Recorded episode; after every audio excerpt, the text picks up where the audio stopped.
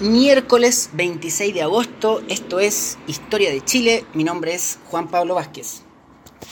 Equipo, vamos entonces con eh, los primeros temas, eh, los primeros debates respecto específicamente a los temas que nos propone la primera unidad de la asignatura. Como podemos ver acá en la presentación, y como ya lo habíamos conversado, la primera unidad lleva por título Los orígenes de la nacionalidad chilena que tiene, que tiene un nombre que parece ser, o se ve, o se, escucha como bastante profundo, eh, pero básicamente lo que el programa nos propone son una serie de antecedentes y elementos que nos permiten tener una panorámica general, como ya habíamos dicho, respecto a esta mm, a los orígenes, digamos, de, de, lo que conocemos hoy día como, como Chile. Eh, aquí hay algunos subítems que nos propone el programa, como la ciudad, el cabildo, la encomienda, eh, algunos organismos peninsulares, bueno, en fin. Insisto, una mirada relativamente general. Nosotros intentemos dar un poquito de, mm, profundidad a la, discusión y os propongo que en este bloque intentemos mirar eh, mm, la ciudad y los orígenes de la nacionalidad chilena, pero básicamente enfocado en el papel de la fundación de ciudades en el modelo urbanizador y la ciudad y las relaciones sociales.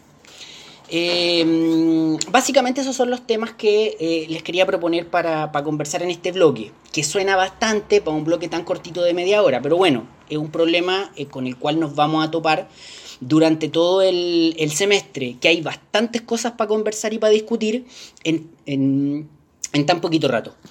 Así que bueno, tratemos de concentrarnos en esto, el papel de la fundación de ciudades, el modelo urbanizador, la ciudad y las relaciones sociales.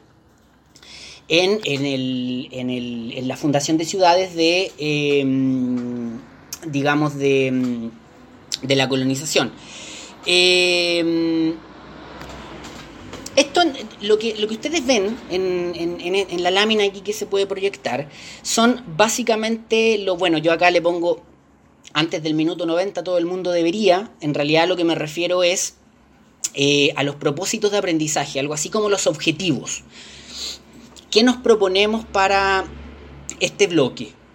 Identificar el rol de la fundación de ciudades en el proceso de expansión del imperio español.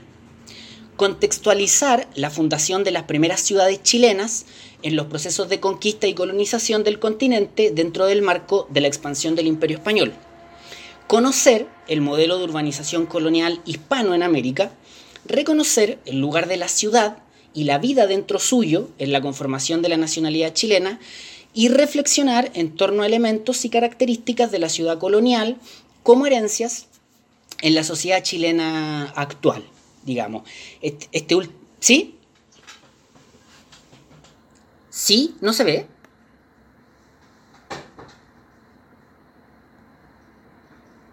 Uh, a ver, voy a interrumpir y compartir de nuevo.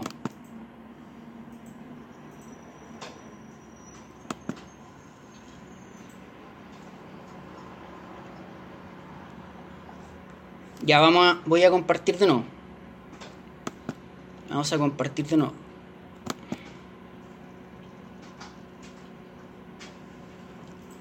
Mm, a ver.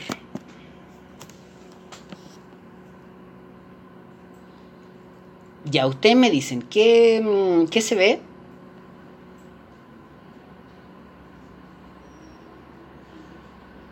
¿Sí?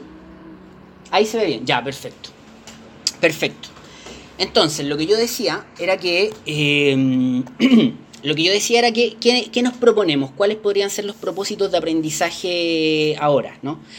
Em, identificar el rol de la fundación de ciudades en el proceso de expansión del imperio español, contextualizar la fundación de las primeras ciudades chilenas en los procesos de conquista y colonización del continente dentro del marco de la expansión del imperio español, en tercer lugar, conocer el modelo de urbanización colonial hispano en América, en cuarto lugar, reconocer el lugar de la ciudad y la vida dentro suyo en la conformación de la nacionalidad chilena, y finalmente, reflexionar en torno a elementos y características de la ciudad colonial como herencias en la sociedad chilena actual. Eso ya lo último es más como de, debate y de reflexiones que pudiésemos hacer respecto a cuánto nos queda en, en la ciudad actual respecto a la, ciudad colonial o las primeras ciudades de, la época que conocemos como, la colonia.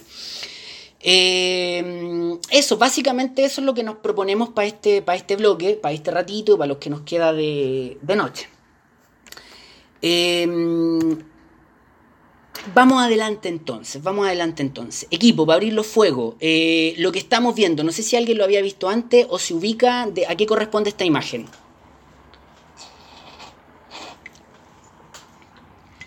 Claro, eso es eh, algo así como una recreación de, mm, una, de, una, de, una, de un plano, de un croquis o de cómo habría sido el primer croquis o uno de los primeros croquis que se hicieron, de los primeros planos que se hicieron de la ciudad de Santiago. Esto más o menos, así se habría visto Santiago por ahí por el 1600. Esto está en base a los trabajos que ha hecho al respecto, respecto a aquello eh, Taller Ojeda, que, tiene varios trabajos respecto a, esta, temática.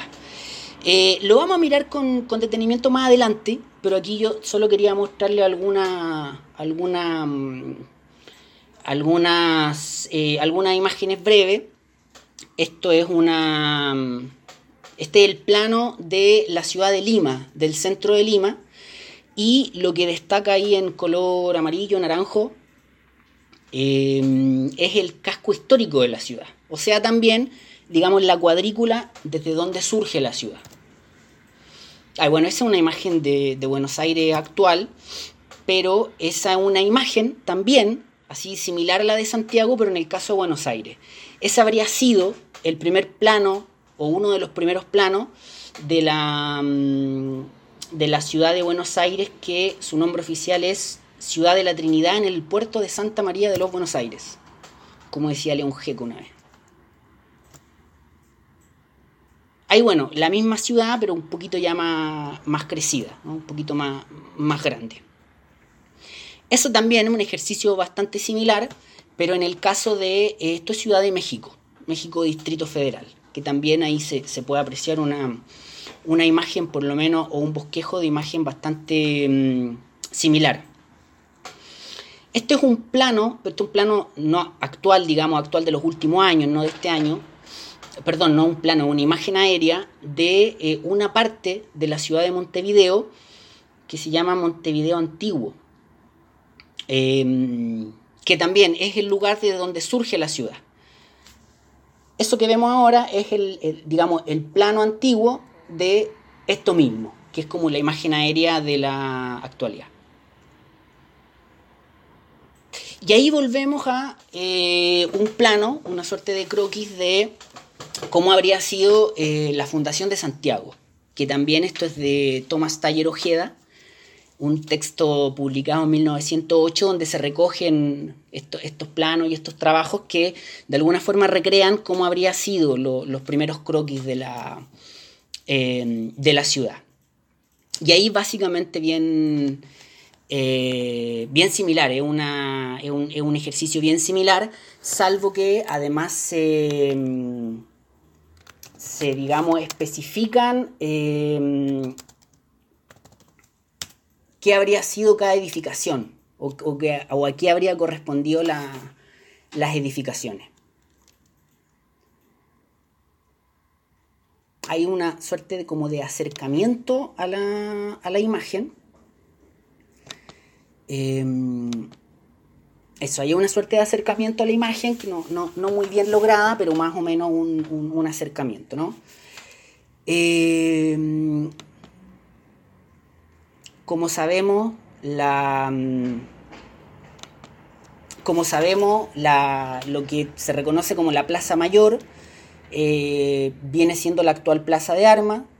El, el número uno y el número dos es donde está el correo y la actual municipalidad que en el momento de la fundación de, Santiago habría sido la eh, casa de, o el lugar que, con el cual se queda, digamos, Pedro de Valdivia, y el número dos, el, segundo, digamos, en, jerarquía, que sería Francisco de Villagra.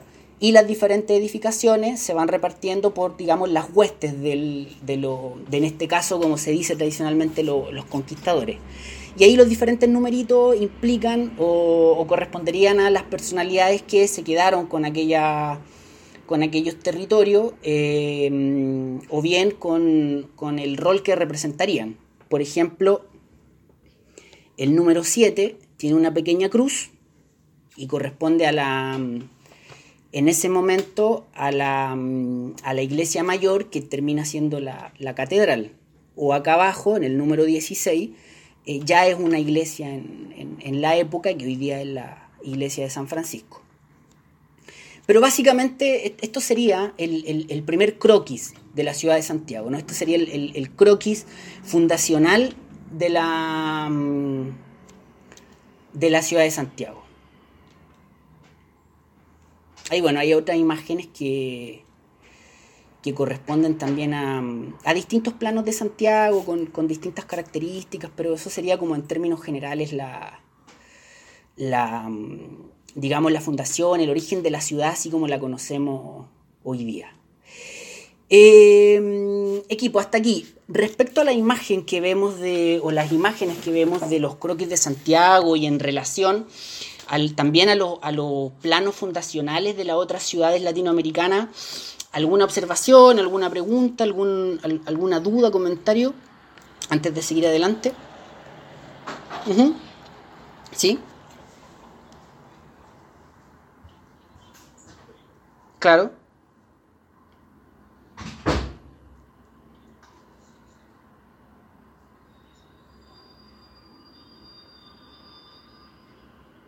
Claro.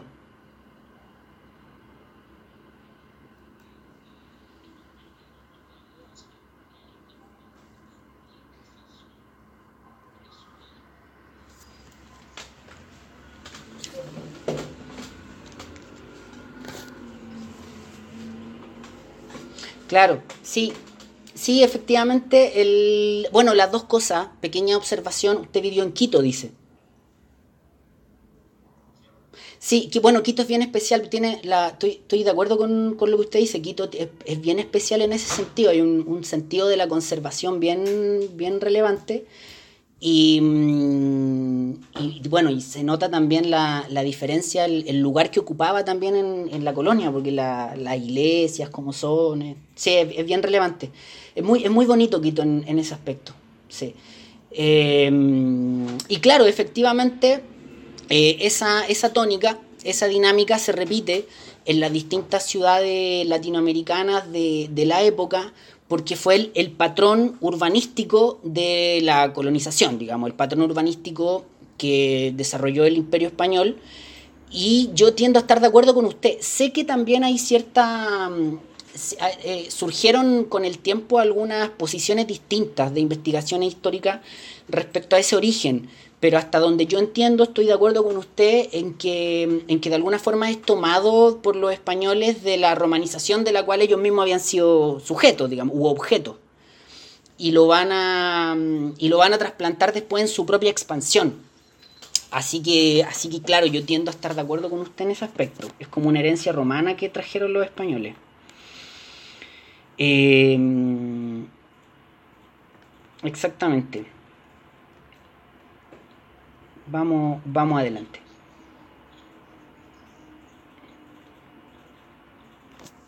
Claro, es el, el, bueno, en, un segundo más lo, como que lo encuadramos, pero efectivamente el, nombre que históricamente se le da a eso es el, plano de Amero, o bien derechamente hay gente que denomina como el, plano de, tablero de ajedrez, que son estas cuadrículas eh, casi exactas, donde eh, todo surge desde el centro, que es una suerte de núcleo irradiador que viene siendo como la plaza mayor, que después son estas plazas de, armas.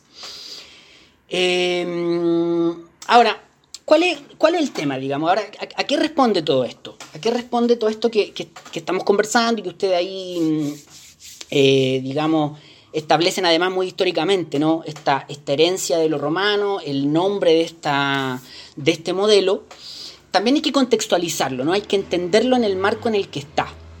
Estas ciudades se fundan, Santiago, como lo conocemos, desde el mil, qué sé yo, eh, eh, eh, desde la fundación esta del 12 de febrero, está en el marco de la ciudad colonial, ¿no? de esta suerte de América, y lo voy a decir muy entre comillas, América hispana, de hecho América también, entre, muy entre comillas.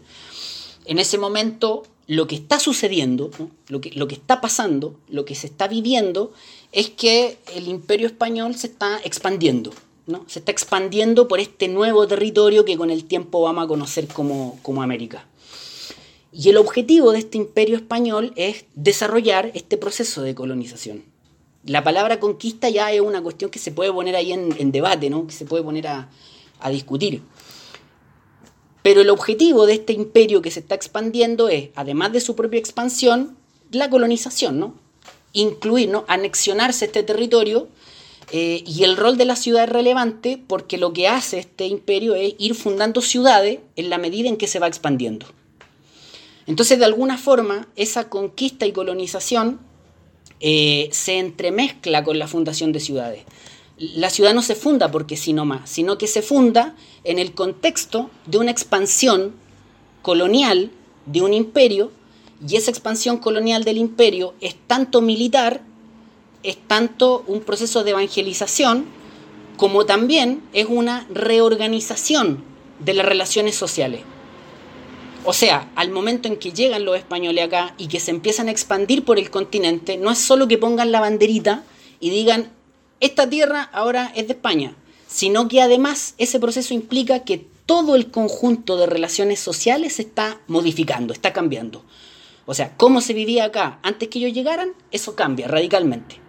Y eso se nota, por ejemplo, en esta nueva forma de organizar la vida cotidiana que es la ciudad, ¿no? Em, entonces eh, hay que entender eso, la, fundación de ciudades y particularmente está donde estamos nosotros, que es Santiago, está en ese marco, está en ese contexto. ¿no? Em, de repente otros procesos de colonización, la fundación de ciudades tenía un, un objetivo más relacionado a las relaciones, digamos, a la habitabilidad de la ciudad. Pero en el caso de las ciudades acá y particularmente Santiago, son otros los objetivos. El objetivo está en directa relación a ese proceso de colonización. Por eso la fundación de ciudades se entremezcla tan estrechamente con el ejercicio militar, con la reorganización de las relaciones sociales y del espacio y con la evangelización también. Eh, ejemplo, equipo, equipo. Pregunta, en la fundación de Santiago, por ejemplo, acá donde podemos ver el, mapa, ¿no? El, plano que estamos viendo, la fundación de, de Santiago, ¿Dónde se nota así mirando esto de la evangelización y esto de lo militar? ¿Dónde se podría notar así incluso visualmente?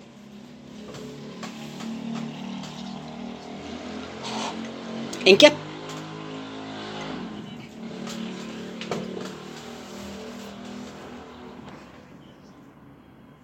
Claro, está protegido por el río, eh, eh, para que nos pongamos bien de acuerdo, la, cañada, eh, explíquenos usted a qué se refiere con la cañada para que todos estemos de acuerdo.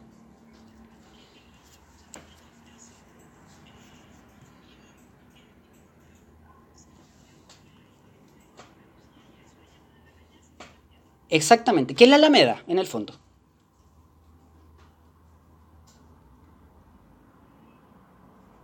¿Sí? ¿Ahí la, ahí la, perdimos o no? ah, ah, ah.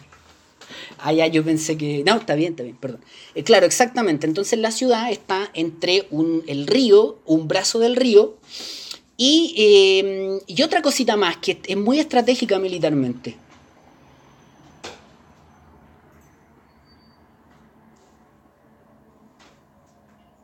El cerro, exactamente.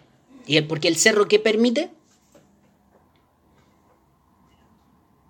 Exactamente, en el cerro, el cerro Santa Lucía te permite tener una suerte eh, de, de, mirador natural desde donde observar que, eh, digamos, cuidar la ciudad. Ahora, no sirvió de tanto porque en, poco tiempo la ciudad fue incendiada y bueno, Santiago ha, tenido desde el principio una serie de catástrofes eh, y traumas.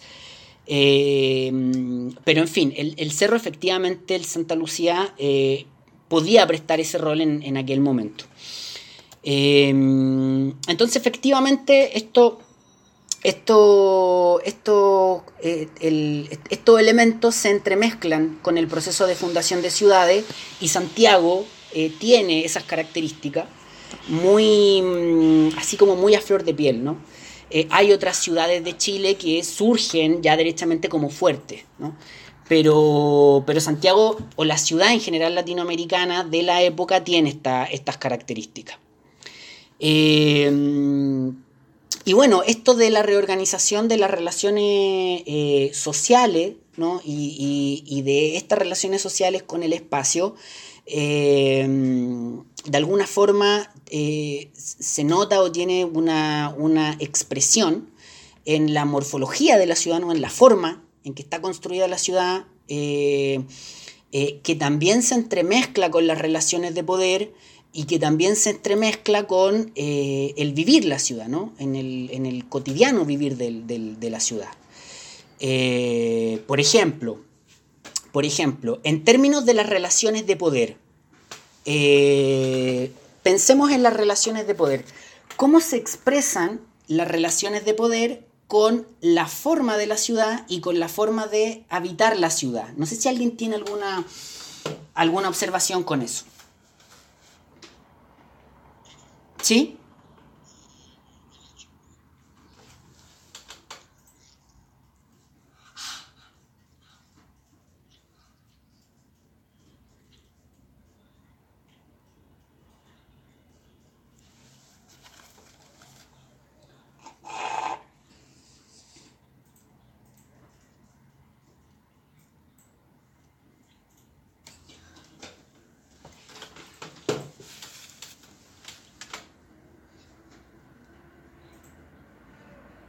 Claro, exacto. Y, ahí usted, eh, Gonzalo, ¿no? ¿O no? ¿Fue Gonzalo? ¿Sí? Eh, sí, ahí Gonzalo además nos, da como una, pequeña pista también, o un pequeño empujoncito, para algo que habíamos planteado como el objetivo, ¿no? Hacer también una reflexión en términos de vincular un poquito la, la ciudad colonial con el presente, porque Gonzalo nos dice de alguna forma la ciudad está construida de una manera en que las relaciones de poder son muy centrales, son muy centralizadas, son muy centralistas. Y bueno, nos toca vivir en un país donde las relaciones de poder hasta el día de hoy son muy centralizadas, son muy centralistas. Entonces yo no sé si tiene directa relación o si Gonzalo lo, dice a propósito, pero efectivamente creo que hay un, elemento, ¿no? Que, ahí nos propone también Gonzalo. Pero, pero sí, yo estoy de acuerdo con usted. De hecho, así en concreto, sí, ahí sin interpretación ni nada, en concreto. Eh, oficialmente la ciudad se funda y en la Plaza Mayor, que termina siendo lo que conocemos como la Plaza de Armas, es el centro cívico y político central de la ciudad. Alrededor suyo está en la primera edificación y la más grande, quien ocupe el principal puesto en la jerarquía militar y política del momento, que en el caso de Santiago es Pedro de Valdivia. En el número 2, quien le siga en la jerarquía. Eh, y al ladito de la plaza, eh, la iglesia, que es también el lugar donde, eh, digamos, en la época hay una relación muy directa entre el poder y la, el poder, la evangelización y la fe, y también ocupa un lugar central o sea, de los, digamos, de los primeros espacios de poder. Eh, y en la Plaza Mayor es el lugar donde se delibera, es el lugar donde se hace justicia, es el lugar donde se debate, es el lugar donde se toman las decisiones y es el lugar central, ¿no? Es como el centro cívico principal donde fluyen las relaciones de poder. Y los que tienen más poder están más cerca de la Plaza Mayor. ¿Sí? Por favor.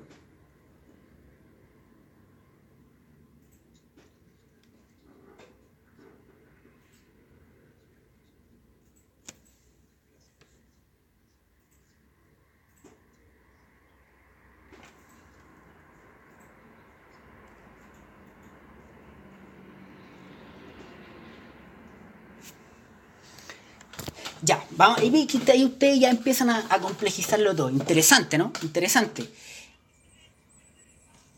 De nuevo, pucha. Ya, pero recién, o llevo, o llevo mucho rato haciendo el loco. Ahora se arregló, ya. Muchas gracias. A ver. Esa no se ve. Se ve, ya. Ah, ya, entonces se arregló. Eh, ciudad colonial en América y ahora voy a poner el mapita de nuevo. Ya, buenísimo. Thank you very much. Eh, sí, es, bien interesante lo que, lo que decía Rodrigo, ¿no? Rodrigo había hecho la, observación. Claro. Sí, es bien interesante, pero ¿sabe qué? Ahora me, interesante me, entró el, así como la, el cuestionamiento de lo que usted plantea, hacer la, hacer la relación o la pregunta si es causa o efecto finalmente. Eh, y, lo planteo de la siguiente forma. Santiago surge, ¿no? Santiago en particular surge del, núcleo del cual estábamos mirando, ¿no? Del núcleo del cual planteamos. Y aprovechemos su intervención para eh, ampliar un poco el, panorama, pero dejemos bajo este mismo mapa. Eh, el núcleo de poder, como habíamos dicho, va a estar precisamente en lo que es la actual Plaza de Armas, en torno a la Plaza de Armas, están los símbolos, los elementos y las personalidades con más poder también. Y en la medida en que uno se va alejando de la plaza de armas, eh, se va alejando de esas relaciones de poder o va como bajando también en la jerarquía de poder. Y Santiago en particular va a tener una característica bien relevante que se relaciona así, pero muy directamente con lo que usted dice.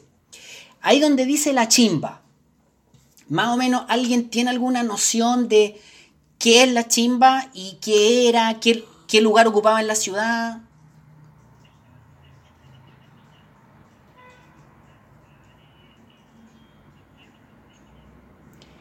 Claro, claro. La, y, hoy día, ¿cuál es, si uno se ubica geográficamente, cuál es la chimba hoy día? Claro, la chimba es directamente el, el Bellavista. Entonces, en esa época, en esa época, eh, Santiago va a tener este, este límite natural y también sociopolítico relevante que es el río, el río Mapocho. Entonces, en la época se va a hablar de la chimba para hablar como de todo lo que está al otro lado del río. Y finalmente se va a generar como esa frontera natural de que todo lo, lo menos blanco, todo lo con menos poder, todo lo más, lo que no quiero que esté acá, esté allá al otro lado del río.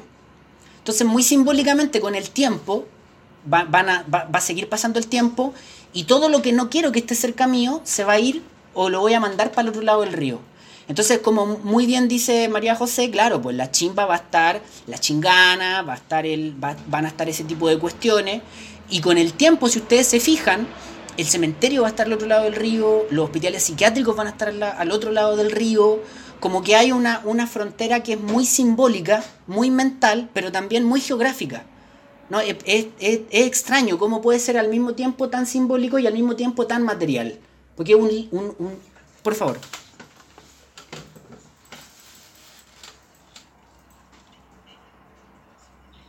Sí, claro. Claro, claro. Sí, es un, es un proceso que eh, yo lo planteo de esta forma, desde esta misma clase, porque es un proceso que parte en el momento en que eh, Santiago empieza a fundarse como ciudad hispana.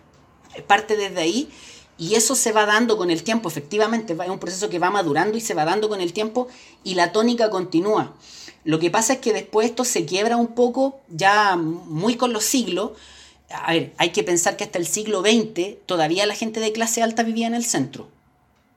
los, barrios de clase alta recién en, la década del 20, creo 30, se empiezan a cambiar desde el centro de la ciudad. Entonces, claro, en algún momento en el siglo XX se genera un quiebre con, eso. Pero, pero sí, usted tiene razón, es un, es un proceso que se inicia con la misma fundación de la ciudad y que después va evolucionando. Y esta el, transformar en periferia todo lo que yo no quiero ver es un fenómeno que parte desde, desde ahí mismo. Em, no sé si, si, si, si em, eso, si, si, respondo de alguna forma a lo que usted quería plantear, o, por lo menos contribuyo al, a la problematización.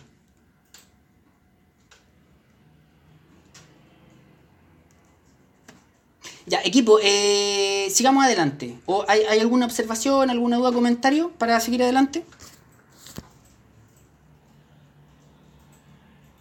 ¿No? Ya. Ya, entonces. Eh, bueno, entonces, solo un pequeño repaso para lo que ya habíamos dicho, que la fundación de, de, ciudades, ¿no? la fundación de la ciudad colonial, en lo que conocemos como la América hispana, todo eso entre comillas, porque es una cosa que es muy, muy para discutirlo, eh, la ciudad se funda con el objetivo ahí entre medio, con el objetivo completamente diluido de la conquista y la colonización. La ciudad se funda con ese objetivo, no es para otra cosa. Por lo tanto, los elementos militares, los elementos de la evangelización, de la reorganización de las relaciones sociales, ahí está todo entremezclado. Y eso tiene expresión en la morfología, como lo acabamos de plantear, cómo las relaciones de poder se entremezclan con la forma de la ciudad y cómo el vivir la ciudad se entremezcla también con, ese elemento. Y todo esto en el contexto de la expansión del imperio español. O sea, ¿por qué estos, estos flacos fundan Santiago? Porque se están expandiendo hacia el sur de lo que ellos están conquistando. Porque se están expandiendo hasta llegar hasta allá, hasta este estrecho de Magallanes en el sur austral extremo, hacia allá quieren llegar. Y entre medio van expandiendo el imperio y fundando ciudades. De hecho, muy entre paréntesis, una de las tesis es que ese era el verdadero objetivo de Valdivia, llegar al estrecho de, allá al final, digamos. Y entre medio tiene que fundar esta, esta ciudad por una cosa muy política, muy de relaciones de poder. Em, esto de la, de la ciudad, esto de los periodos de fundación, esto lo, voy a mencionar muy rapidito porque no, no, es tan central para nosotros, pero para ubicarnos solamente en el continente, ¿ya? En, todo el proceso de la, de la colonización española acá en el continente, uno puede identificar cinco etapas de fundación de ciudades, cinco etapas de fundación de ciudades. Desde que llegan los primeros españoles al, continente con, Colón hasta, eh, hasta el final ya de la presencia hispana acá, por ahí por el siglo XVIII. Eh, entonces, bueno, la primera etapa son los pequeños puntos de apoyo antes de las ciudades, o sea, pequeños puntitos donde...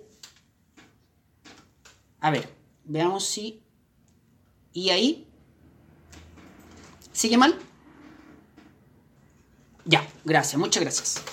Entonces, una primera etapa, que sería una fase muy experimental, previa a la urbanización, solo pequeños puntos de apoyo.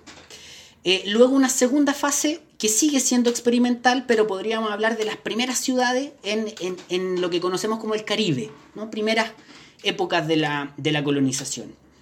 Y una tercera etapa de mayor conflictividad, eh, que es la eh, que más o menos va entre 1521 y 1572, donde se producen las principales fundaciones de ciudades en Sudamérica. Eh, y este es el marco donde está Santiago, por eso menciono estas etapas. porque de nuevo, la Fundación de Santiago evidentemente no está aislada, no está en todo el contexto de la colonización e incluso se funda Santiago en un periodo de tiempo en el que se podría decir que es el de mayor actividad, donde más se dan, unos 40, 50 años, donde más se dan estas fundaciones de ciudades grandes, donde ahí está, está Santiago. Y bueno, después una cuarta etapa y una quinta etapa, de una cuarta etapa de consolidación de las estructuras ya existentes y de conquista de territorios muy lejanos, por ejemplo el sur de, de América del Sur, muy al sur de América del Sur, y finalmente una quinta etapa ya más relacionada con las reformas borbónicas, pero ya a fines del siglo XVIII. Pero quería mencionar esto solo para enmarcar la fundación de Santiago, que es en el 1541, ¿no? Eh, en este contexto, en esta tercera etapa, donde en América del Sur se fundan las principales ciudades grandes, ¿no? las que ya de hecho terminan quedando como capitales.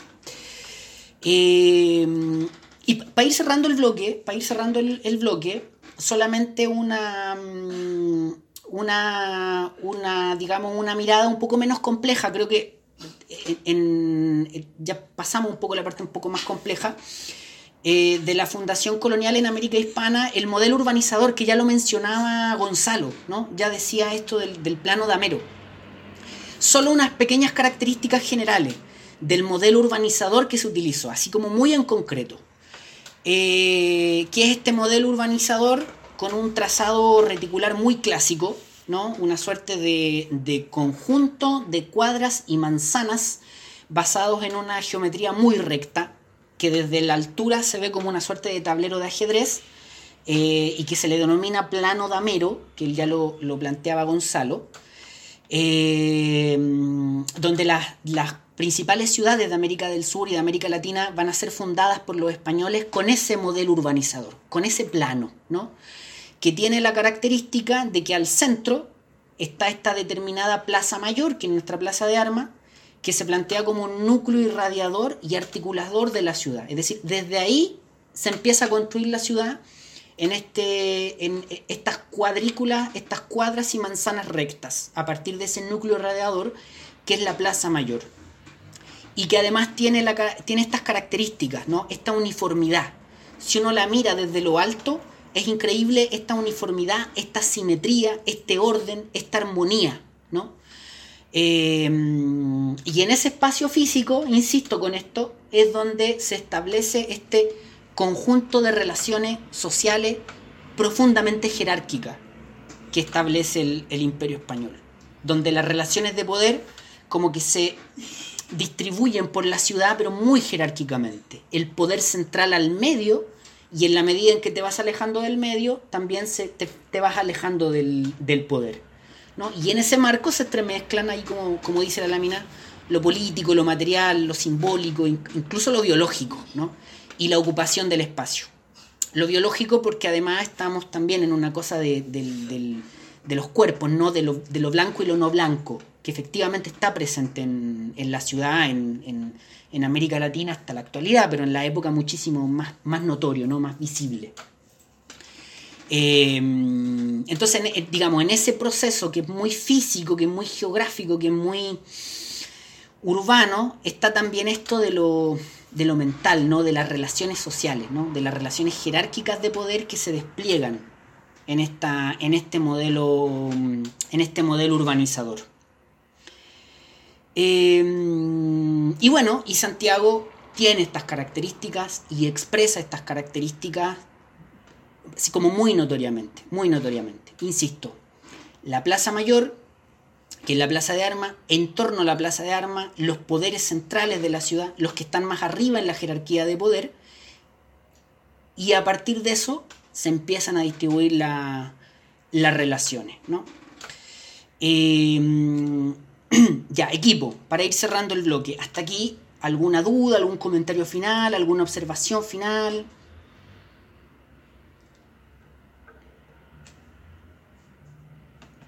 ¿Sí?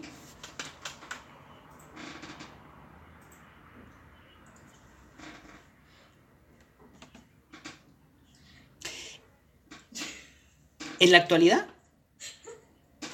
Ya, sí, gran pregunta, debía haberlo dicho al principio, sí. Eh, el, el punto... Sí, el, mire, el punto uno en, en la época del mapa, en 1552, es el lugar que se asigna Pedro de Valdivia y en la actualidad es el correo, es Correo de Chile. Sí, el, el punto 2 es, es el, el lugar que se le asigna a Francisco de Villagra, que es el segundo en jerarquía después de Valdivia, y es la actual municipalidad. Y el... el o sea, bueno, con exactitud es, es, como compartido entre el museo y el correo, porque el- ahí habría que ver exactamente dónde termina uno y empieza el otro, pero esa, esa edificación, digamos. Eh, exactamente. En la actualidad ahí está el, el- correo, viene el, el museo y hay una cosa de turismo y después viene la, la municipalidad así como por el costado. Pero claro, el punto 1 y el 2 representa toda esa manzana que en la actualidad ocupan esa- esas instituciones. Y el punto, el, el- el cuadrito 7, que acá se ve muy chiquitito el número 7, se ve más el 9, y el que está al lado del 9, arribita del 9 es el 7, esa es la catedral, la actual catedral. Que en el, en el- eh, digamos, en la época del mapa ya era lo que se denominaba la iglesia mayor. O sea, es decir, esa es la, la iglesia, la catedral, desde que se funda la ciudad. La fundan así. Claro.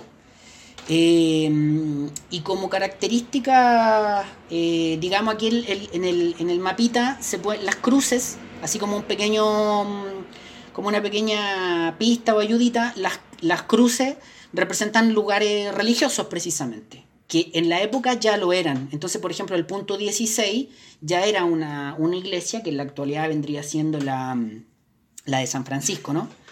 Eh, y el punto 21, acá en torno al cerro también, en la época ya era una iglesia, pero en este momento perdí la noción de lo que es actualmente. Me parece que ahí hay, de hecho hay un hotel creo, pero bueno, en fin, en fin, en fin. ¿Sí?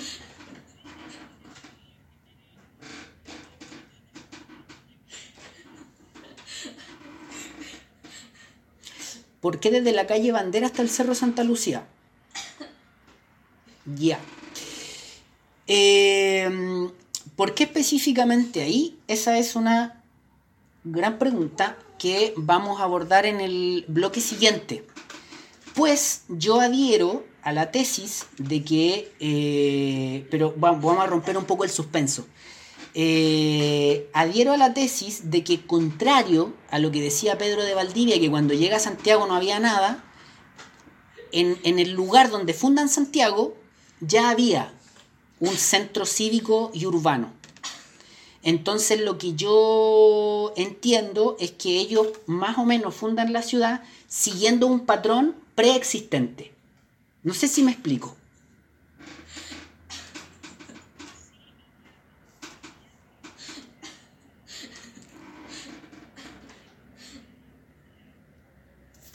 Exactamente, exactamente. Eh, que eh, aprovechemos su, su, intervención, hagamos el, el, break aquí y, y, seguimos de lleno con lo que usted plantea en el próximo bloque. ¿Les parece?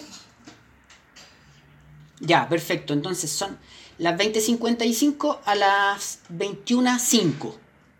Uy, se nos va a hacer, vamos a ocupar los tres horas. Ya no importa, las 21.05, ¿ya?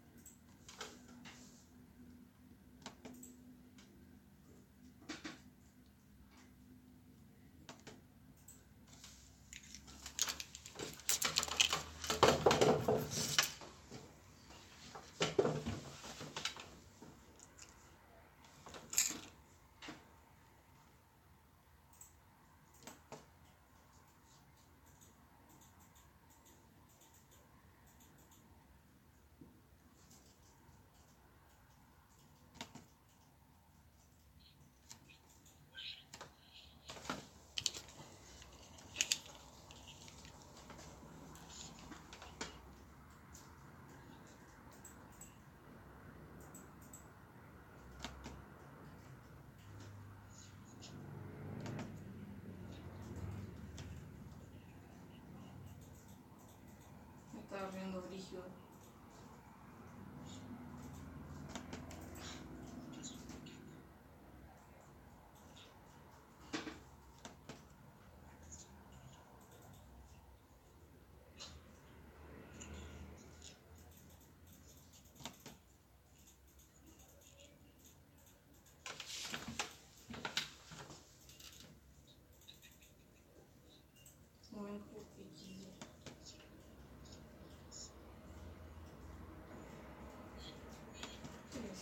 Tiene que ser a mí?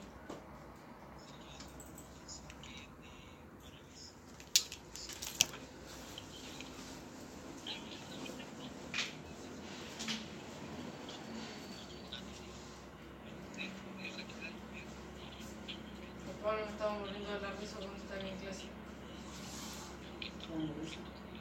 Estaba muriendo de la risa.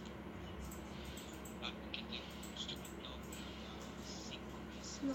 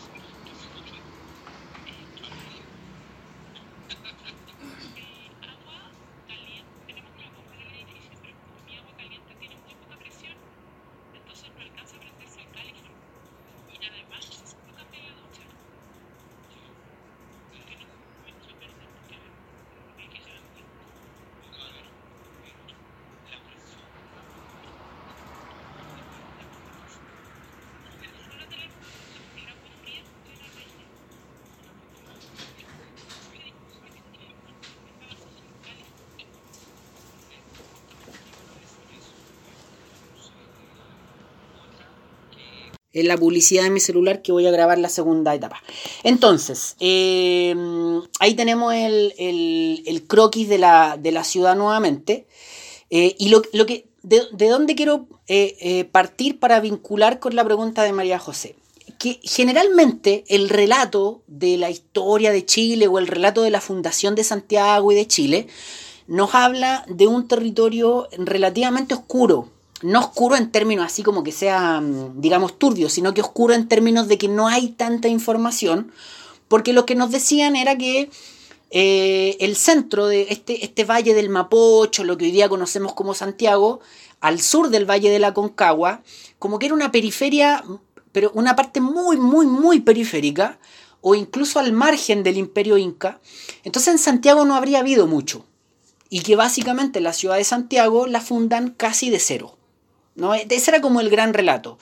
Y de hecho, los cronistas de la época, o las mismas cartas de Pedro de Valdivia, hablaban precisamente de un lugar muy inhóspito, donde no había, o sea, geográficamente muy interesante, muy rico, muy, muy fértil, un suelo muy fértil, que, que eh, de hecho eso es verdad, el, el suelo de nuestro Valle Central es increíble, pero, pero que en términos culturales era, no habían mucha riqueza, no habían cosas de ese tipo, eh, y que de hecho además habían pueblos indígenas muy belicosos, que también era, era verdad. Eh, pero básicamente se construyó ese relato, que la ciudad de Santiago lo construyeron prácticamente a partir de nada, ¿no? Y que la fundación de Santiago, eh, como que la historia de Santiago parte con el, con, con él mismo llegando ahí y fundando lo que acabamos de conversar nosotros. Eh, pero había, hay una, una y aquí empezamos con lo que yo había dicho en el primer bloque, ¿no? Esta lógica de los detectives del tiempo, ¿no? Este pensamiento medio raro, ¿no? Eh, había una cosa que cuestionarse. Y era que en estos croquis, en los primeros croquis de la Fundación de Santiago, eh, los cronistas y los que los construyeron, los que escribían las cartas en la época, se les pasó que eh, esto que está en la en una eh, eh, bordeando el río Mapocho, si se fijan en la imagen de la pantalla, bordeando el río Mapocho dice Paredones o Tambillo del Inca. Tambillo del Inca. Y por ahí hay otro más, que tam- también dice por ahí Tambillo del Inca o Tambo del Inca. Yo no, no sé si alguien recuerda de alguna clase, algo, a, a- a qué se refiere el tambo, qué es el tambo en el contexto del imperio inca. Si no, no importa, pero no sé si alguien ahí lo tiene alguna noción.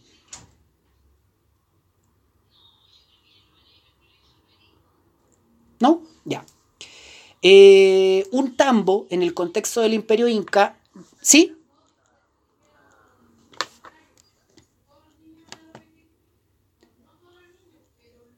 No, un, un tambo es eh, una suerte de, mm, de almacén.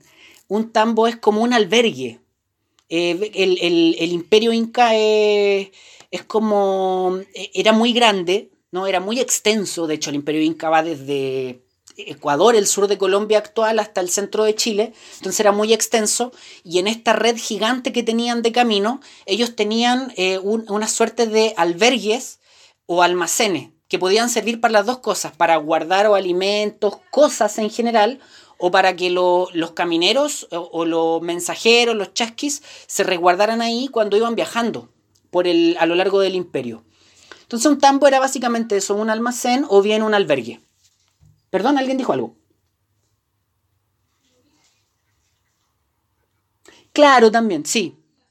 Podríamos, podríamos verlo así, sí.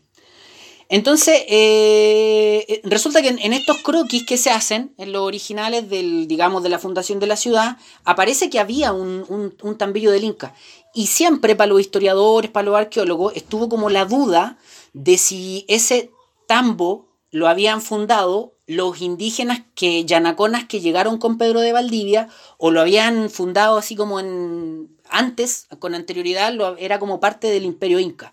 Entonces quedaba esa duda. Y, y eh, como muy bien nos dice María José, eh, pero cuéntenos usted misma, usted, María José, en, en el bloque anterior nos decía de estas investigaciones, estos hallazgos que se habían encontrado en el museo, ¿a qué se refería?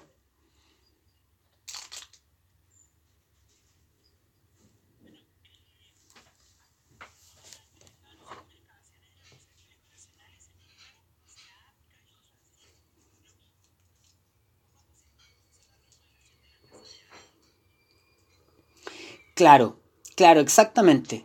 Entonces, este, este, este dibujo raro, este, este elemento medio extraño que estaba como invitado de piedra en, en los primeros croquis, en, en, los textos de los cronistas, en la fundación de la ciudad, donde aparecía ese tambo que no sabíamos de dónde había aparecido, como que se vinculaba con esto que nos dice María José, con que de repente empiezan a hacer ahora, en, en las últimas décadas, eh, algunas excavaciones en Santiago para construir el metro, para, no sé, para ver los sótanos de algunas edificaciones antiguas, eh, en la misma catedral, empiezan a hacer excavaciones por diferentes motivos y empiezan a, a, suceder lo que nos dice María José, que empiezan a encontrarse algunos hallazgos arqueológicos.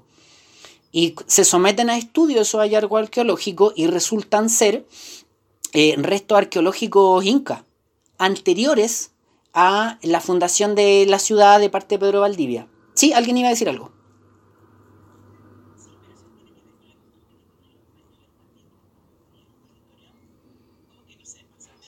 ¿Mm?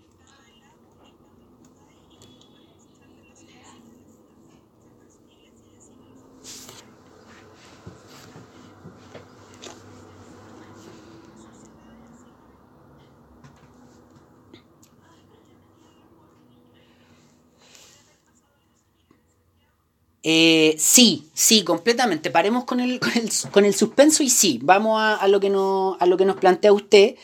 Eh, bueno, finalmente, eh, bueno, se, esos hallazgos que nos dice María José se encontraron, yo aquí tengo alguna, algunas imágenes de, de, algunos de esos restos arqueológicos que se fueron encontrando en, en, distinto, en distintos lugares de Santiago. Eh, ahí voy pasando por algunos. Eh, y efectivamente, eh, el, estos hallazgos hicieron que se reflotaran algunas tesis de historiadores de décadas atrás y en Santiago, en, bueno, en Chile, algunos historiadores y arqueólogos hicieron unas investigaciones buenísimas donde finalmente terminaron eh, planteando lo que nos está diciendo María José o, de alguna forma tomando esas tesis que habían quedado olvidadas eh, y de alguna forma su, las investigaciones fueron tan valiosas que casi como que reescriben la historia de la ciudad porque por siglos se había impuesto esa, esa tesis viejísima de que se fundó Santiago casi sobre la nada y ellos demostraron que no era así y que la realidad es bastante más parecida a lo que nos dice María José, que Santiago en realidad, el Santiago de Pedro de Valdivia, eh, se fundó encima, perdón, de un eh, centro urbano del imperio inca y que ese centro urbano del imperio inca que había en el actual Santiago eh, habría sido bastante, bastante importante. O sea, el casco, digamos, de la fundación de Santiago por parte de Pedro de Valdivia se hizo tal como dice María José, encima de, una, de un centro urbano y cívico que ya tenían los incas acá. Eh, al parecer la antigüedad desconocida, ¿no? no se sabe exactamente desde cuándo estaba eh, hasta el momento, pero efectivamente se ha descubierto de que había un asentamiento inca importante que tenía una plaza, que tenía edificios públicos, que tenía viviendas, depósitos, eh, no alcantarillas como en la actualidad, pero sí acequia, una red, digamos, de, de alcantarillado del estilo de los incas, otros tipos de, de instalaciones de tipo sociopolíticas, económicas, eh, bien, bien relevante. Eh, y que para los incas tenía un rol principalmente eh, cívico y astronómico. Bueno, como era la ciudad de Inca en realidad, con esta cosa muy, muy, siempre muy conectada con la observación astronómica. Y que esa antigua ciudad habría estado, digamos, habría existido, era una ciudad que estaba instalada acá, quien en la llegada anterior de, de, Pedro de Valdivia, o sea, no en la anterior de Pedro de Valdivia, sino que la anterior a la de Pedro de Valdivia, la que se vincula al, Magro, habría, habría sido relativamente saqueada y que como muy bien dice María José, después lo que hace las huestes de Pedro de Valdivia es fundar la Santiago que nosotros conocemos sobre esa ciudad que tenía el, el, el imperio inca. Así muy en la lógica que nos dice ella. De hecho, Cusco es eso. Cusco ya era la capital del imperio inca y el, y el imperio español eh, pone, digamos, esta, esta nueva ciudad encima de la, de la ciudad que, que ya tenían los incas, digamos. la plaza de armas de Cusco era también el centro cívico de los incas. ¿Sí? Sí, sí, por favor.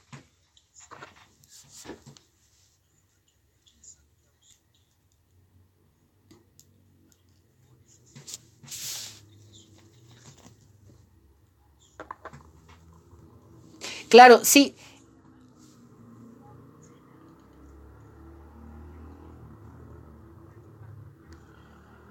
Claro.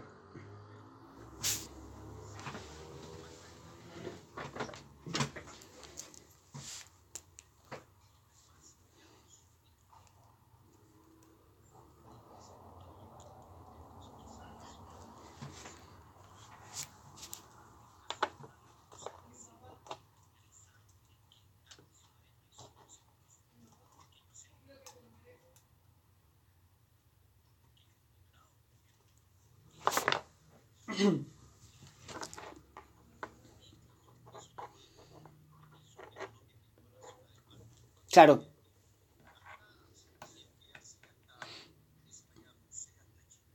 Claro. ¿Sí?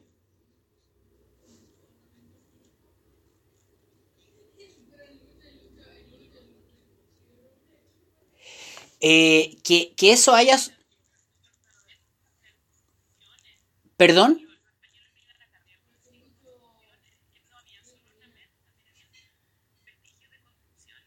Claro.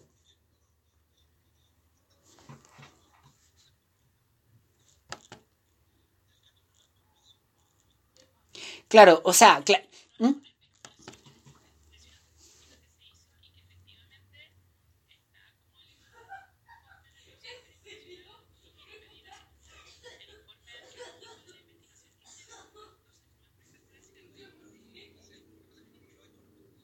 Ah, ya, a ver, vamos, vamos, vamos por, por parte. Eh, no, interesante, todas la, toda la, las observaciones son interesantes porque nos permiten avanzar. Efectivamente, eh, o sea, cabe la posibilidad de que los españoles intercambiaran cosas con, con distintos pueblos con los cuales se relacionaran.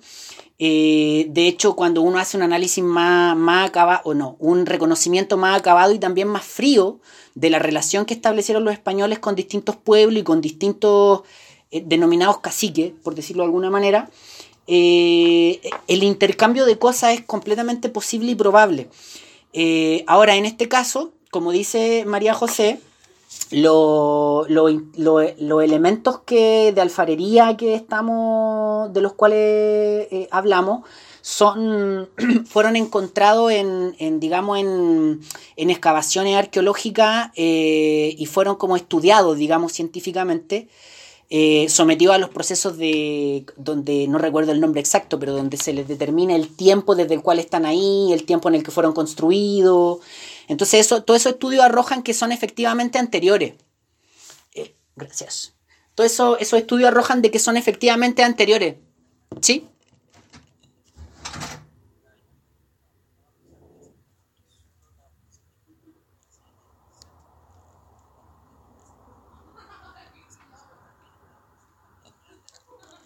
Claro.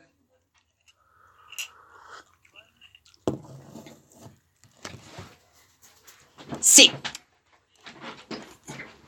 Sí, ¿ya?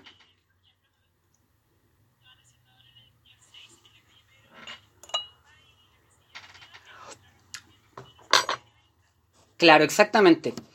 Eh, exactamente. Del cementerio Inca. No, yo no, yo, ¿quién yo no, yo no, yo no dije, yo no dije exactamente. Miren, orde- ordenemos, orde- ordenemos esto porque lo- los antecedentes que se, que hay que tiraron están, están todos en lo correcto. Solo hay que, solo hay que organizarlo. Eh, yo para darle onda en la lógica de los detectives del tiempo de los historiadores, eh, planteé la presentación así como desenredando la, un poquito la investigación.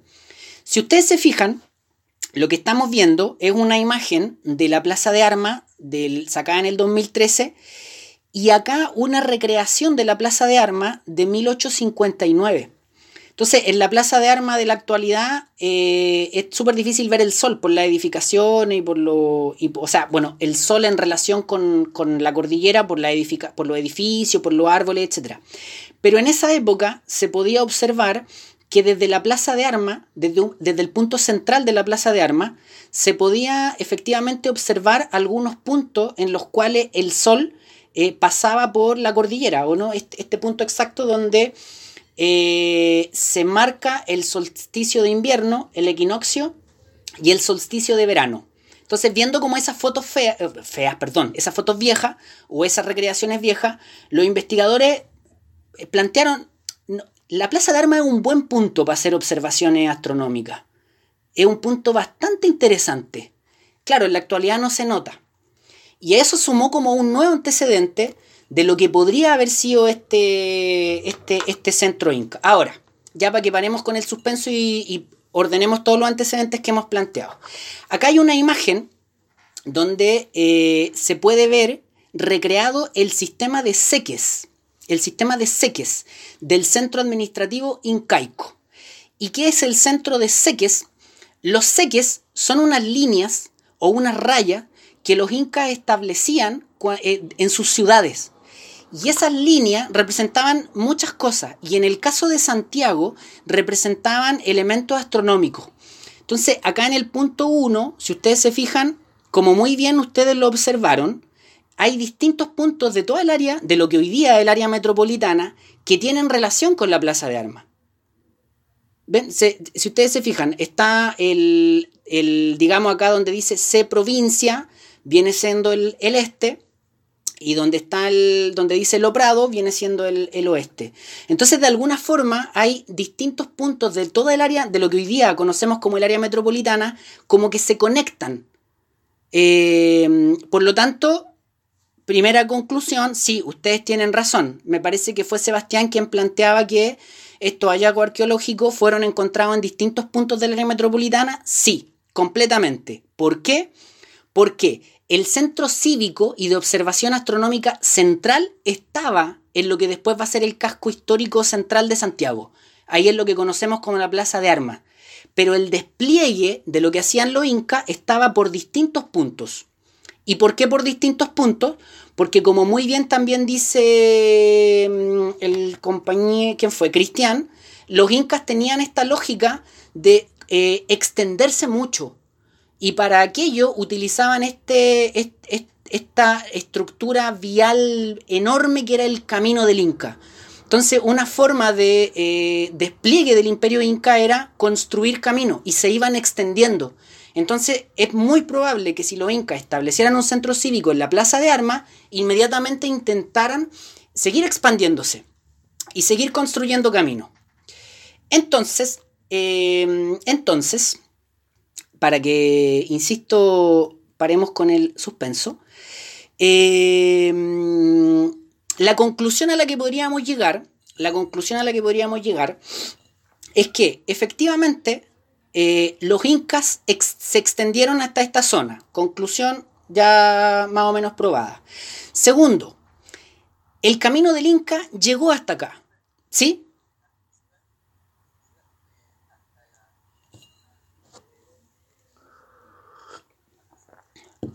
Ya, perfecto. Vamos, vamos, deme un, un segundo porque lo tengo, de hecho lo tenía, lo tenía por aquí. Eh, miren, tengo entendido hasta donde yo entiendo. Ah, ¿y quién dijo eso? Ah, Gonzalo, muy bien. Estamos,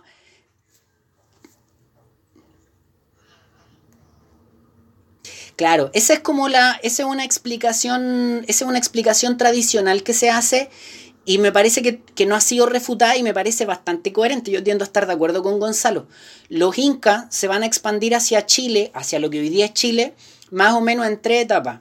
Y en la última etapa, como dice acá la lámina, intentaron eh, llegar al río Maule y sobrepasarlo. Y lo más probable es que se hayan encontrado con un grupo de mapuche y que no hayan podido pasar, que, bueno, finalmente eh, del Maule retrocedieron un poquito Y como también mencionaba mm, Gonzalo, me parece, no sé, no, no, no fue Gonzalo, como mencionaba Cristian, eh, generalmente la tesis más, o, digamos, la, mm, lo que generalmente se plantea es que habían establecido frontera en el río Maipo. ¿no? Que como que habían llegado en su tercera etapa hasta el río Maule y del río Maule se habían retrocedido un poquito y habían establecido una frontera en el río Maipo. Pero también, como muy bien dice María José, eh, a partir de estas investigaciones de las que estamos hablando, que son de, no son de hace 20 años atrás, son de los últimos 10 años, eh, como se han descubierto cosas nuevas, eh, las investigaciones han ido avanzando. Entonces se ha descubierto que no solo que los incas tenían un centro cívico y de observación astronómica en el centro de lo que hoy día es Santiago, sino que además eh, se extendieron un poquitito más allá del, del río Maipo eh, y que por ejemplo hay algunas cosas incas en el Cerro Chena, eh, incluso hay algunos vestigios incas en torno a Angostura, Graneros, por ahí. Porque los incas tenían esto, esta característica de estar fascinados con las piedras y de trabajar mucho sobre los cerros, sobre las montañas. Entonces mm, los investigadores empiezan a ir a esos cerros y empiezan a encontrar eh, vestigios incas. Por ejemplo, los incas trabajaban con las piedras eh, para ponerlas en determinada posición y que desde esa posición se reflejara el sol o poder hacer observaciones. Entonces los investigadores empiezan a avanzar sobre esos cerros, insisto, el Cerro Chena, cerro alrededor de Angostura, y encuentran vestigios. Entonces las investigaciones hoy día finalmente concluyen que habría estado este centro astronómico y cívico en el centro de Santiago, pero que habrían vestigios y que los incas habrían llegado hasta por ahí en torno al Cerro Chena, en torno a Angostura, un poquito, incluso hasta como graneros por ahí. Pues, hay cositas incas por ahí. Y yo creo que, que esas investigaciones van a seguir avanzando y no sé si se van a encontrar más cosas, pero, pero se han encontrado cosas interesantes en ese, en ese sentido. Entonces, sí, sí, sí.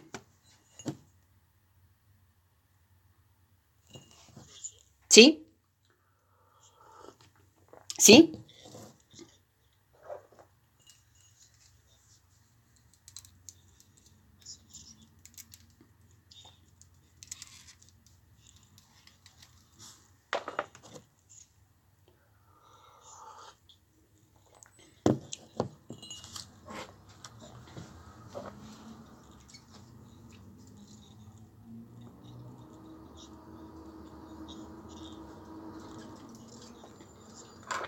Mm-hmm.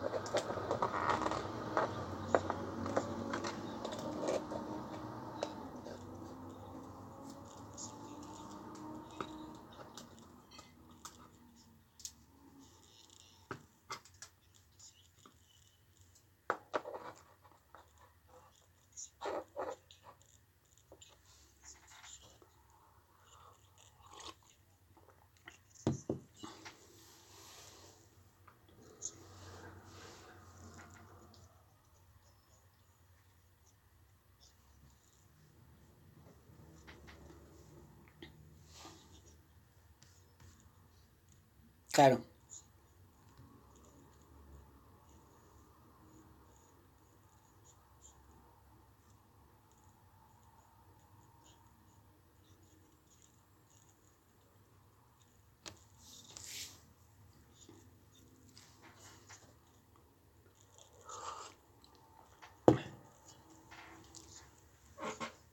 Claro.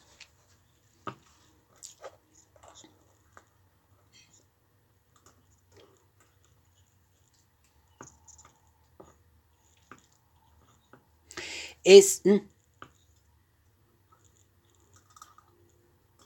sí.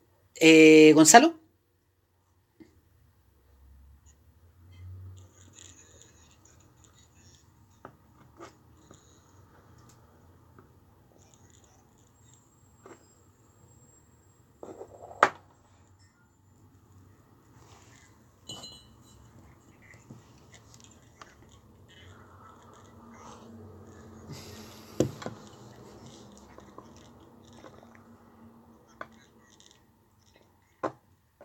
Claro. Claro, es, es interesante la, lo que ustedes plantean porque, eh, a ver, efectivamente el, el imperio inca tenía una forma de dominación bien particular y de hecho que se contrasta mucho con lo que uno está acostumbrado a escuchar de los españoles. Yo tiendo a, a estar de acuerdo con lo que plantean. Eh, y de hecho yo quiero que lo conversemos. Y lo vamos a conversar en... El problema es que lo vamos a conversar en, en la clase que yo voy a grabar. Así que no vamos a tener tanta interacción, pero lo podemos conversar. El, eh, eso va a estar incluido en el, en, el, en el video que les voy a mandar mañana. Y, y cualquier debate, observación, lo conversamos el próximo miércoles sin problema. Pero sí, sí, los incas tenían una forma de expansión en la cual te incluían eh, de una forma como que te absorbían como pueblo, más que destruirte y aniquilarte, como que te absorbían como pueblo y tú podías seguir manteniendo ciertos elementos culturales propios tuyos. No te transformaban y no te anulaban completamente. Eso era bien interesante. No es por hacer una apología de los incas, por favor, para nada hacían sacrificios y un montón de cuestiones que para nosotros son muy chocantes, pero tenían esta forma de, de, expansión en la cual no te destruían, sino que te incorporaban, sobre todo comercialmente. Tiene razón Cristian en ese aspecto, sí. Sí. ¿Sí?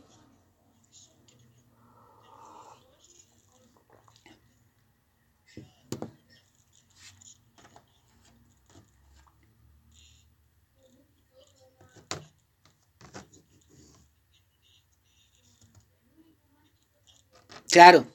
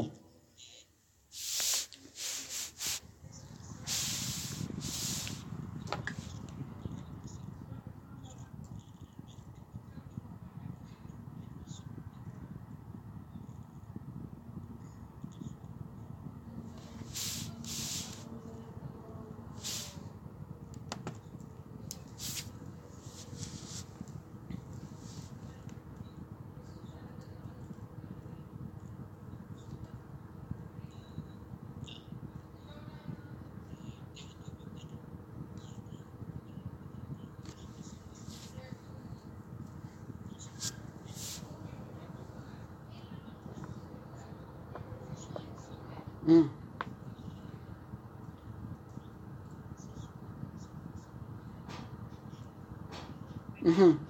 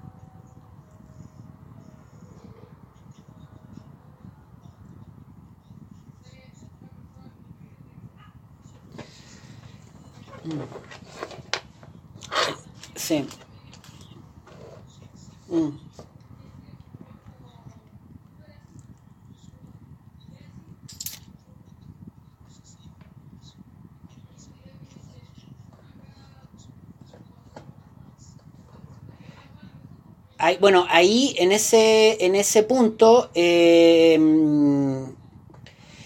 hay, hay alguna forma interesante también porque no, no es materia nuestra, pero se aborda esta famosa paradoja de que estos grandes imperios que habían acá en, el, nuestro continente eh, caen no fácilmente, pero caen relativamente rápido al imperio español, versus otros pueblos mm, que no eran grandes imperios y que logran hacer una resistencia muchísimo mayor. Entonces también ahí hay una, una clásica, claro, por ejemplo, ¿no? Hay una, la clásica paradójica que ahí eh, resalta o resale acá con la, con la conversación. Eso es súper interesante porque, porque, bueno, es una, es una paradoja histórica y, bueno, tiene una explicación y todo, pero, pero es interesante. Evidentemente un elemento bien interesante. ¿Cómo? No, lo que, lo que usted acaba de plantear. Lo que, ah, lo que, sí, sí, sí. Por, no, no, por ejemplo,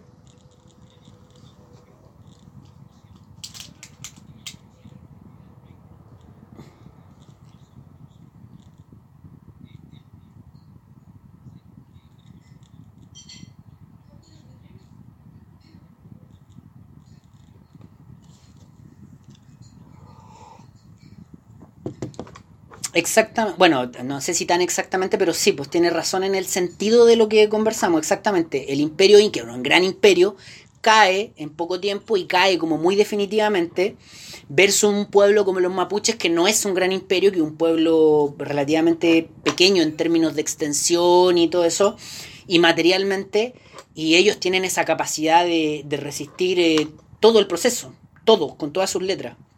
Es mucho después que lo- los pueblos mapuches se, se ven reducidos. Eh, pero bueno, pero bueno, equipo, pues ya vamos, vamos llegando al, al final, no por ganas, sino que por hora. Eh, solamente eh, mostrarles acá una, en la lámina que estamos viendo, mostrarles una pequeña proyección de cómo podría haber sido en términos muy generales esta, este centro cívico, ¿no? Acá donde, si ustedes se fijan, hay una pequeña, eh, digamos, recreación de lo que podría haber sido una pequeña ciudad, eh, pero también están los nombres, por ejemplo, acá está el Cerro Santa Lucía Huelén, Cañada San Francisco, Catedral, como para que uno se ubique, y acá dice Bandera Capac Ñam. Y con esto quiero cerrar la, la noche de mi parte, eh, porque retomando también una, una observación que hacía María José, que, que hicimos que diera pie para toda esta conversación. Y es que eh, cuando María José dice, eh, bueno, ¿por qué la ciudad se establece específicamente ahí? Ya, bueno, ya planteamos cuál es nuestra tesis o, cuál, a, o a cuál tesis adherimos. Un, una, un elemento más como para seguir reafirmando nuestra tesis. Eh, bueno, en, el, en, la clase de mañana voy a explicar más, en el video voy a explicar más con más detalle qué es el Capac Ñam, pero así en, en dos segundos. El Capac Ñam es lo que se conoce como el camino del Inca, ¿no? Esta red caminera, esta red vial gigantesca que los incas establecieron por todo su imperio, también llegó hasta Santiago, también llegó hasta lo que hoy día es, Chile y Santiago. Y la observación de, y justamente, ¿no? María José dice, ¿por qué la hacen ahí entre Bandera y, el Cerro? Efectivamente, la calle que hoy día se llama Independencia, la avenida Independencia, era camino del Inca.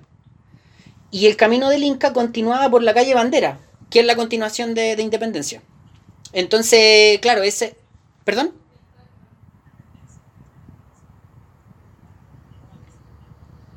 Claro, exactamente. Claro. Claro, exactamente. ¿Mm? Por favor.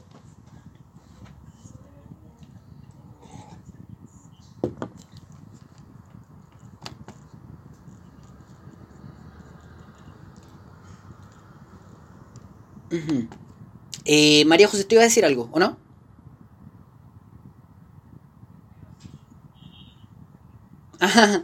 Ah, claro.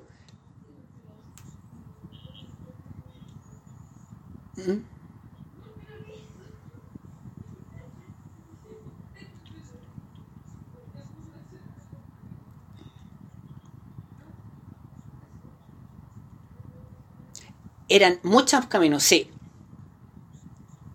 Sí, es una red vial. Exactamente. Exacto, exactamente. Mañana lo, lo, voy a intentar, a, bueno, tengo unas, lami, unas láminas, así como unas fotitos, voy a intentar eh, como mostrar eso, pero es, es, lo que usted dice, es una red, no, no es solo como una carretera. Entonces, bueno, esta, esta, esta, este elemento, ¿sí?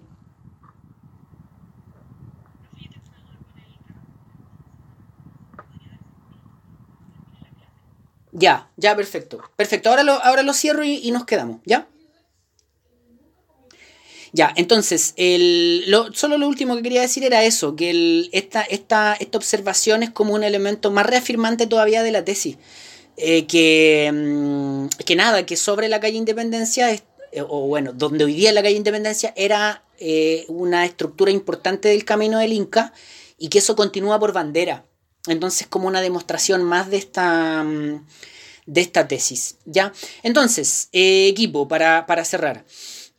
Eh, ahorita lo que hicimos fue en el, bueno, como habíamos dicho en el primer bloque, toda esta, esta conversación un poco más, más relajada, pero que tenía que ver con intentar encuadrar por qué un curso de historia en nosotros, por qué lo importante de dar debate en torno a la historia para nosotros.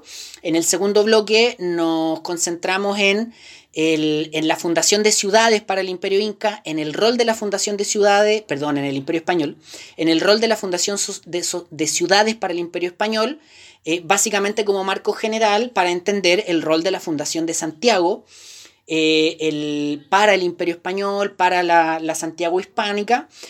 Y en el tercer bloque eh, intentamos establecer el rol del imperio inca en el Chile prehispánico, analizar críticamente la mirada y los relatos tradicionales respecto a los orígenes de Santiago y Chile.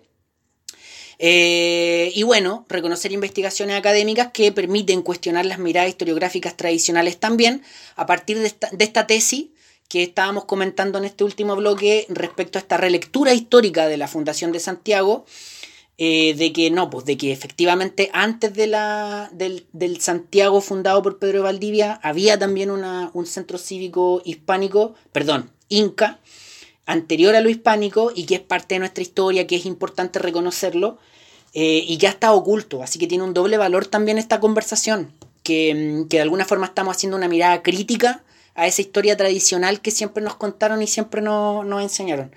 Así que, mm, así que eso, eso. Equipo, eh, pregunta para ustedes. ¿Alguna observación final, pregunta final, si no para ir cerrando?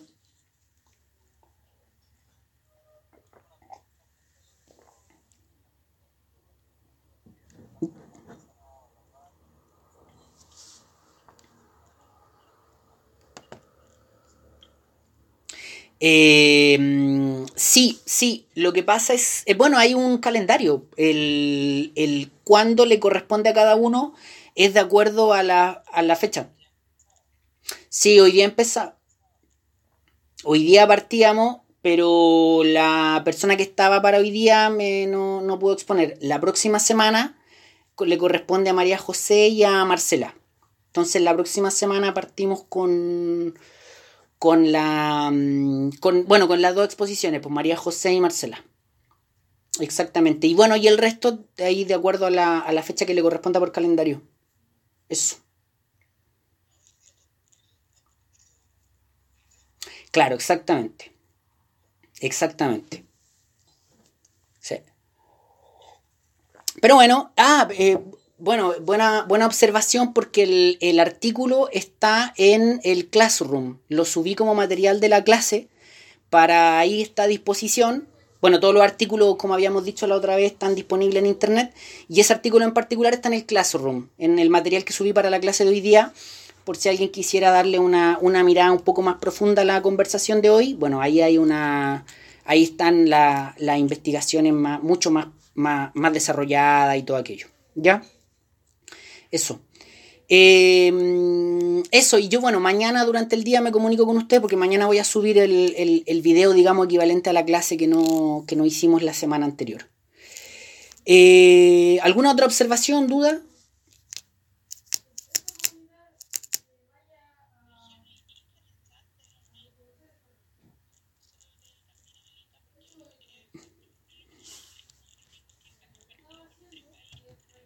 Ah, claro.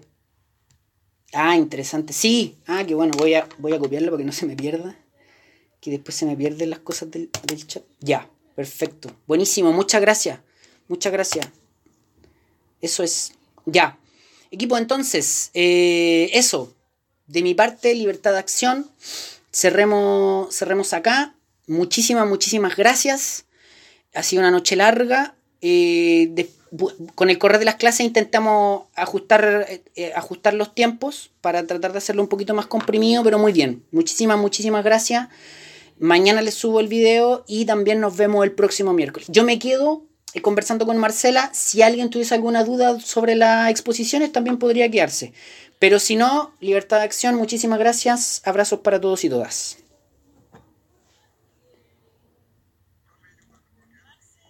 Sí, claro. Ya.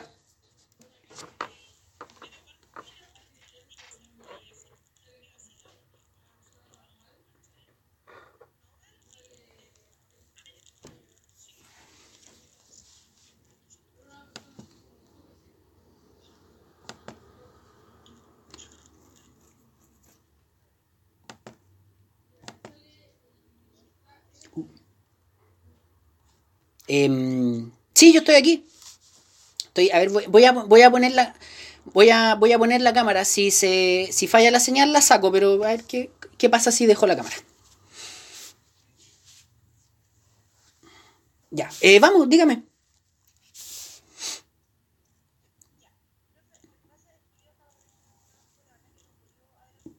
Ujú. No se preocupe. Le queda una semana todavía.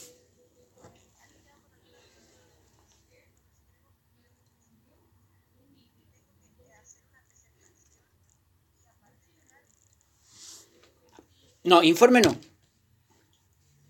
Abs- absolutamente no. Eh, a ver, voy a cerrar acá para verme porque no me veo y puedo estar con... Ahí sí, ahí me veo. Eh, no, informe escrito no, para nada. Él tiene que preparar muy bien la exposición, el análisis, eh, y yo ahí, yo reconozco y asumo parte de mi, de mi falencia. A veces soy mm, un poco relajado con, la, con las evaluaciones de la exposición, entonces no exijo una presentación visual, pero sí es deseable. Sí es, mm, sí es bueno, es bueno para todos verlo, guiarse y todo. Claro, claro, sí. Claro, pero la, pero informe escrito no. Sí, sí. Yo, yo igual quería en el video de mañana tomarme algunos minutos como para darle una, apro- aprovechando que, mm, que hoy día no hubo exposición, entonces así es- es como justo para todos, digamos, y todas, mm, hacer una, como una, no, no una explicación, porque no, no es tan complejo, pero sí como algu- alguna, alguna guía para la, para la- para el análisis, digamos. Pero básicamente eh, a mí me, me interesa mucho, eh, ahora estoy pensando en cómo explicarlo, la descomposición del artículo, es decir, los artículos son todo artículo académico. Entonces tienen una estructura académica. Y lo importante es que usted identifique la hipótesis del autor o la tesis del autor, lo que centralmente el autor está proponiendo. Por ejemplo, en el artículo que este que, que se tenía que exponer hoy día y que igual lo comentamos en la clase, la tesis es esa. Nosotros contradecimos a lo que se ha dicho en la historia tradicional y sobre Santiago había una ciudad inca y Santiago hispánico se construyó sobre una ciudad inca. Esa es la hipótesis, esa es como la idea central que se está proponiendo. Y después una serie de argumentaciones para respaldar esa, esa idea central. Y como pista así, muy... En, eh, eso generalmente está en, en, la introducción del artículo e incluso en el resumen, para pa así como visualmente verlo rápido. Eh, y se generalmente sale por la, la, hipótesis central o la tesis central es esta. Y entonces eso es como lo importante, eh, identificar esa hipótesis y explicarla. ¿Ya? Claro.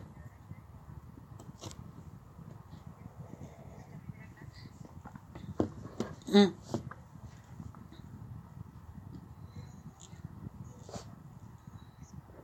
claro.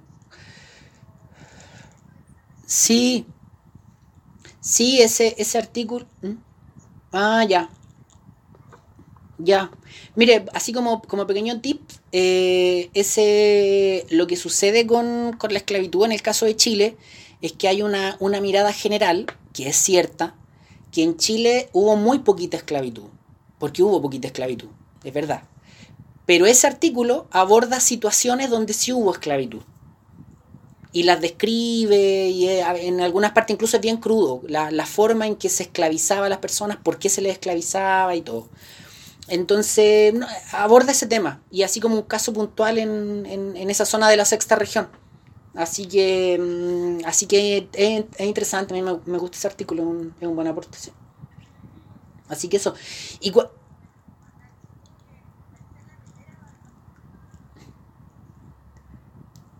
eh, no, todas tienen consideración, si no se preocupe. Lo importante es que discutamos y conversemos. En serio, yo, yo sé que probablemente en todas evaluaciones todo el mundo dice lo mismo, pero en serio, de verdad, la idea es que ustedes expongan y lo vamos discutiendo y lo conversamos y vamos así como sacando conclusiones entre todos.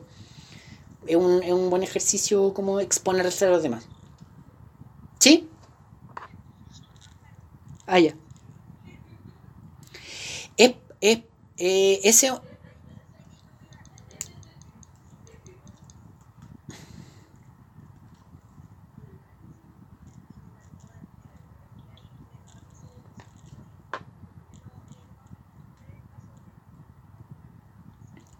Claro. Sí, pero ojo con, con- ese tema. Eh, son 15, mm, son 15 minutos máximo. Porque en, este ámbito de de, la, de las ciencias sociales y humanas somos todos buenos para hablar, entonces nos subimos a la moto y no nos queremos bajar nunca. Entonces son, son 15 minutos máximo. Eh, mm, ah, no, ya. Entonces, claro, si lo puedes sintetizar en menos, no hay problema. Lo importante es que esté bien, bien planteado, bien argumentado. Eh, la lectura está penalizada, sí, no así como tan matemáticamente. Si se fija en la pauta de evaluación, hay un ítem que dice manejo del tema, algo así. Manejo del- de la exposición, una cosa así. Y ahí a eso me refiero con, con la lectura. Porque, claro, si usted, por ejemplo, cita el artículo y dice, eh, usted no está explicando, no está explicando, porque como dice el autor en, el- en la página 13, claro, si lee eso no, no hay problema. El problema es que, claro, lea toda la presentación y, y dé la impresión de que en realidad no entiende lo que está diciendo porque está leyendo. Eso es como lo... A eso me refiero. Eso es lo que se intenta evitar. ¿Ya? Sí.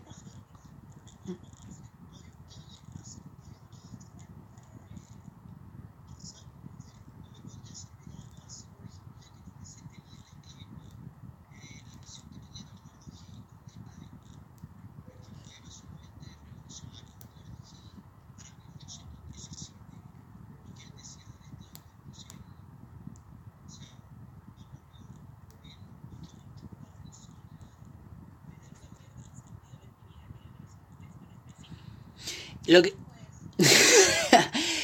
eso, le, eso le iba a decir Cristian, que eh, eh, eh, es interesante porque se complementa con un marco más amplio, pero le da más pega también a la, a expositora, porque se tiene que poner a leer más, más cosas.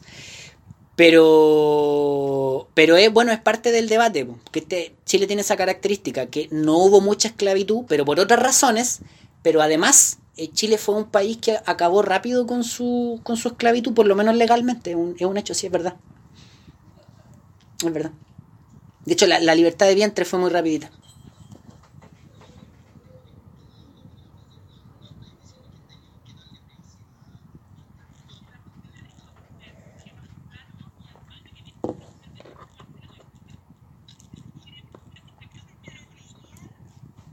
Ya.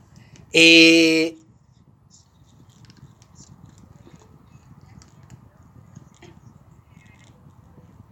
no, por favor, no se preocupe. Ajá. Sí, deje la, deje la vida en la cancha. Y cual- cual- cualquier cosa me escribe, no, no hay problema.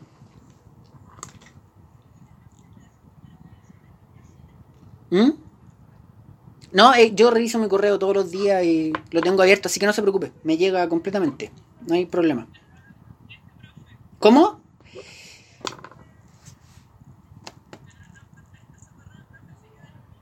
No, si le... Voy a, voy a buscar el... No puedo creer que no le haya contestado. No puede ser. Ya, pero eh, mi correo es... eh, ¿Cómo es mi correo? Juan... Lo voy a escribir acá en el chat. Ya. Eso. Eh, ¿Más dudas, preguntas mientras escribo mi correo? Ya. Buenísimo. Abrazos. ¿Ya?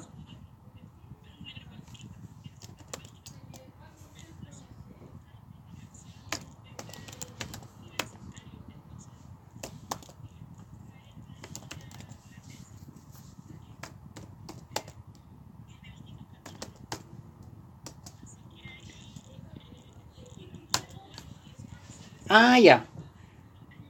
Ah, ya, perfecto.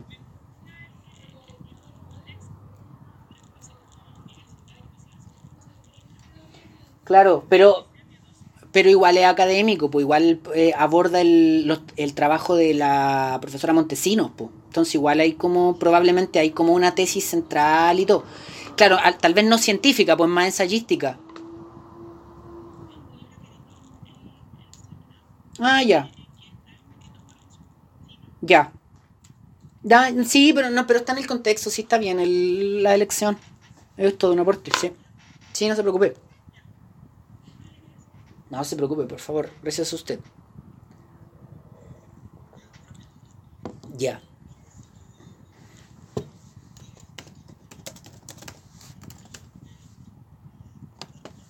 Ah, ya.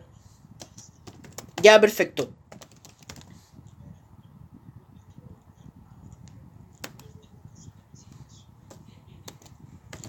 No, solo la, solo la presentación. Perfecto, ya. Buenísimo. Chao, que esté muy bien. Chao. Ya. Buenísimo. Chao, que esté muy bien, adiós. Chao.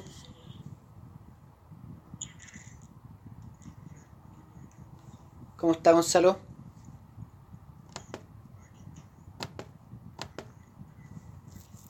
Ya.